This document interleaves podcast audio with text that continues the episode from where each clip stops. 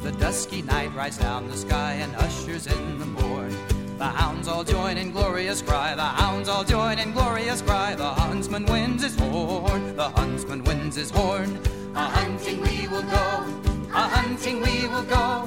We'll catch a fox, put him in a box, and then we'll let him go.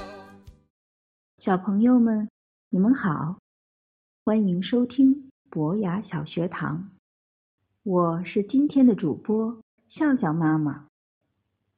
今天想和你们一起分享的故事名字叫做《月亮先生》。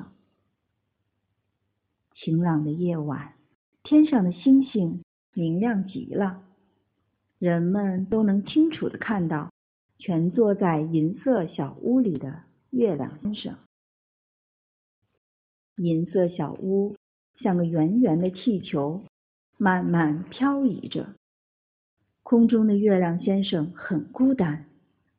一个夜晚又一个夜晚，他远远的望着地球上翩翩起舞的人们，羡慕极了。要是能跟他们一起跳舞，该多好啊！哪怕就一次。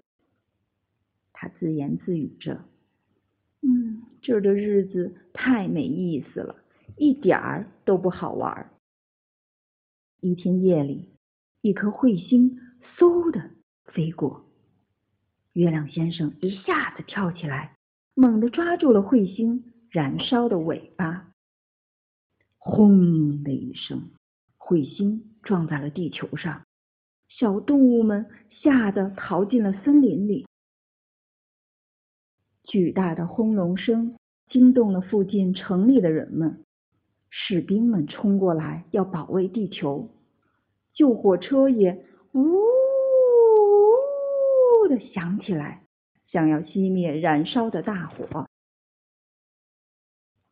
当他们抵达出事地点时，谁也搞不懂这个躺在火山口下又软又白的东西是什么。国家发布了一级警戒命令，政府官员、科学家、将军们都紧张极了。他们不欢迎这位神秘的客人。认为他是地球的入侵者。月亮先生被抓起来扔进了监狱。特别法庭开始审查这起案件。嗯，可怜的月亮先生，谁让他不老老实实待在自己的银色小屋里，竟胡思乱想呢？可是他只不过是想要在彩色的灯笼下跟快乐的人们。一起跳舞啊！一天夜里，月亮先生想来想去，就是想不通地球人为什么对他这么不友好。就在这时，他突然发现自己的左半边快要消失了。嗯，真不错，我很快就会变得跟月牙一样瘦了。他觉得很满意。当将军们来查看这个可怕的犯人时，却发现监禁月亮先生的牢房是空的。将军大发雷霆。又过了几个晚上，当天上再次露出月牙的时候，月亮先生也跟着出现了。十四天后，他又变得圆圆胖胖了。哈哈！终于自由了，他高兴的东走走，西逛逛。第一次看到飘香的花、美丽的鸟儿和漂亮的蝴蝶。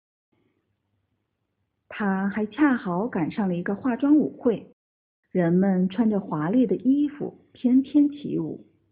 哇，看呀，这位先生打扮成了月亮！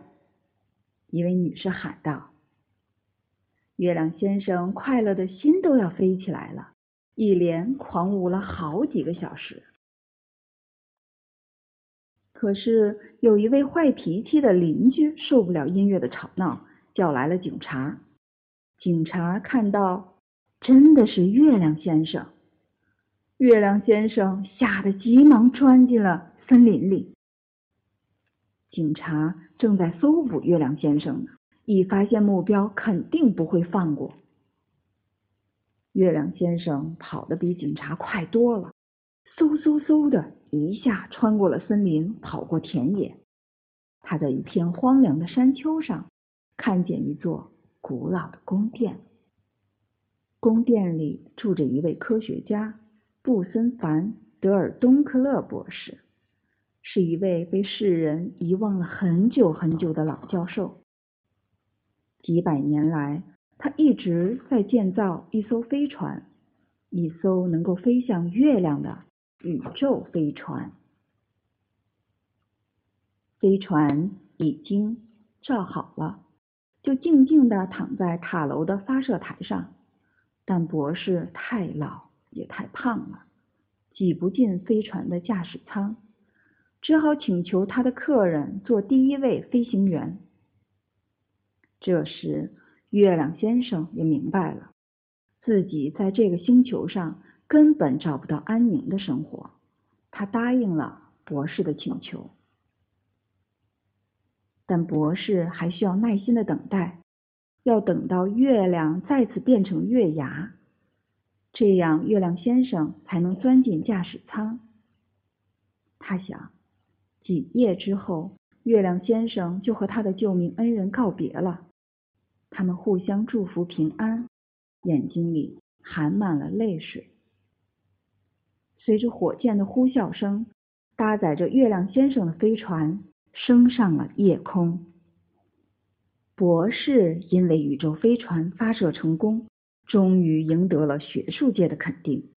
这个荣誉他已经期待了太久太久。随后，他被任命为一个非常重要的学术委员会的主席。而月亮先生也终于实现了自己的愿望。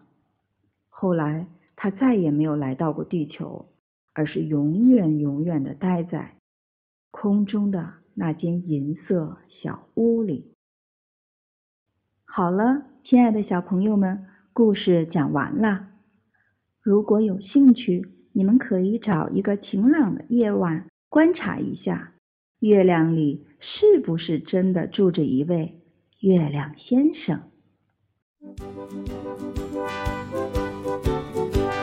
The dusky night rides down the sky and ushers in the morn. The hounds all join in glorious cry, the hounds all join in glorious cry. The huntsman winds his horn, the huntsman winds his horn.